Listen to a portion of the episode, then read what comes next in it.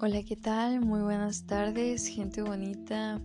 Bienvenidos a un nuevo podcast de Atenas. Este es su espacio estudiantil. Bueno muchachos, en esta ocasión hoy les vamos a hablar de un tema muy particular, en mi opinión.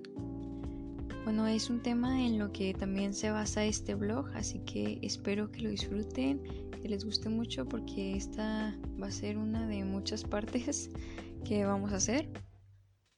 Bueno, quiero empezar eh, diciéndoles de qué se va a tratar, ¿no? Todo, todo este asunto de, del blog junto con el podcast. Este, este podcast lo voy a dirigir hacia el blog de Atenas.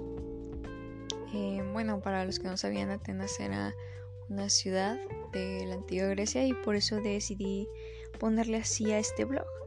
De igual manera en este blog vamos a ver muchísimas cosas que espero y les lleguen a interesar.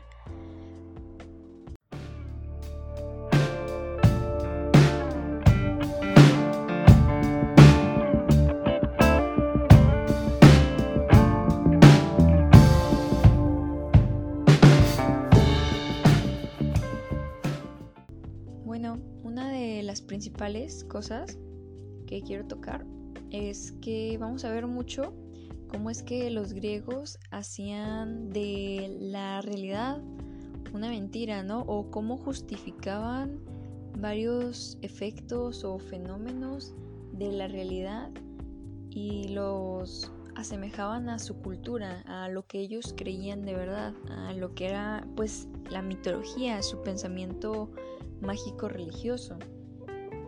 Bueno, para empezar eh, voy a abrir con el mito de de Perséfone y Hades.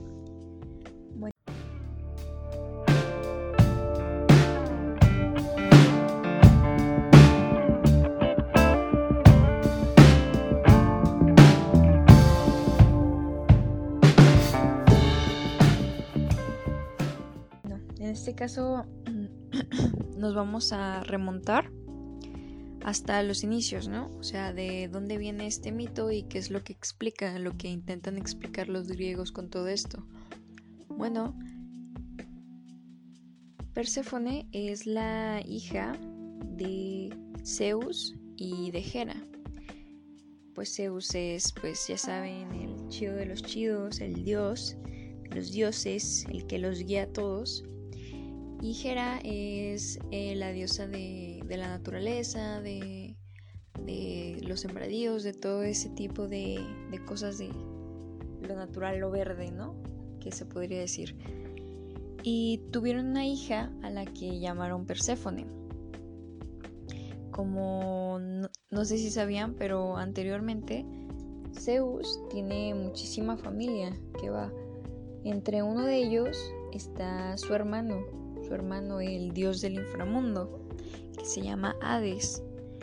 Hades eh, se sentía, sentía que necesitaba una mujer, una mujer en su vida, alguien que se quedara con él en el inframundo.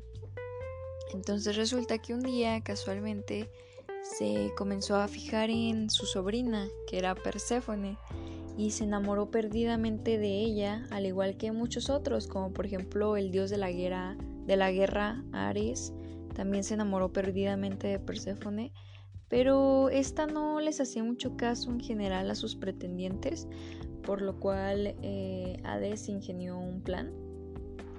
Y su plan, eh, teóricamente, fue robarse a Perséfone hacia el inframundo y prácticamente la secuestró y la mantuvo ahí cautiva por un buen rato hasta que Hera, eh, Hera amaba muchísimo a su hija y, y no soportaba estar sin ella, le daba muchísima tristeza.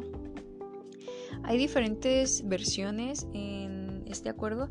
Algunos dicen que Hera eh, de la tristeza de no poder encontrar a su hija y no poder estar cerca de su hija, ella empezó a dejar de, de cuidar todas sus, sus responsabilidades como lo eran eh, cuidar los sembradíos, a los campesinos, todo, todo, todo lo dejó descuidado y por tanto ya no crecía nada, la tierra era infértil. Hay otros que decían que ella amenazó a, a su marido Zeus y le dijo que si él no encontraba a su hija, que ella no iba a hacer que creciera en una planta en la tierra.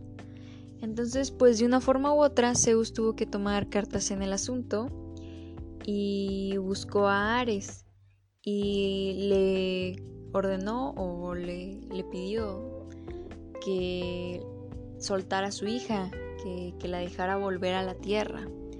Entonces, Ares acepta, lo cual era un poco extraño para todos porque pues no es común que el dios del inframundo acepte un trato así sin nada a cambio.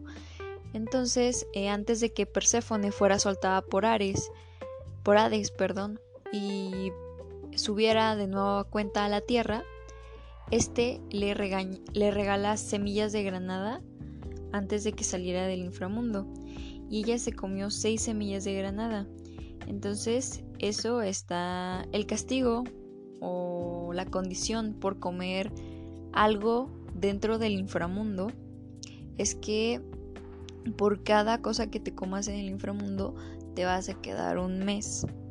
Entonces, Perséfone se comió seis semillas de, de granada.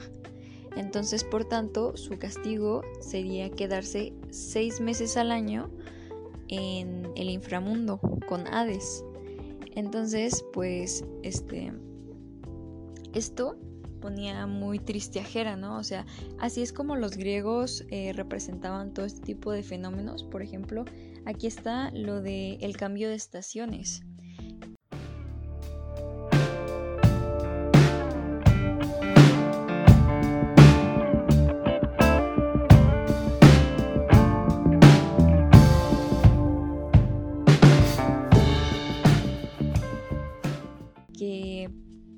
Por ejemplo, cuando Perséfone se iba al inframundo, que eran seis meses, si te pones a razonar, ellos así es como explicaban el cambio de verano a otoño y invierno.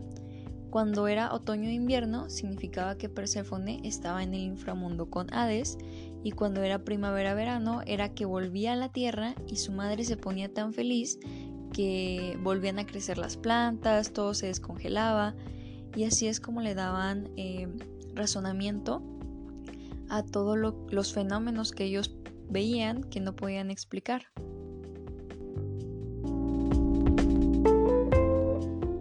Con tu recarga de 70 pesos, disfruta 7 días de llamadas ilimitadas. Comparte tus mejores momentos en redes sociales. Ve tutoriales, videos o películas y sube cualquier reto que se te pueda ocurrir. Conoce todas las recargas ilimitadas en unefon.com.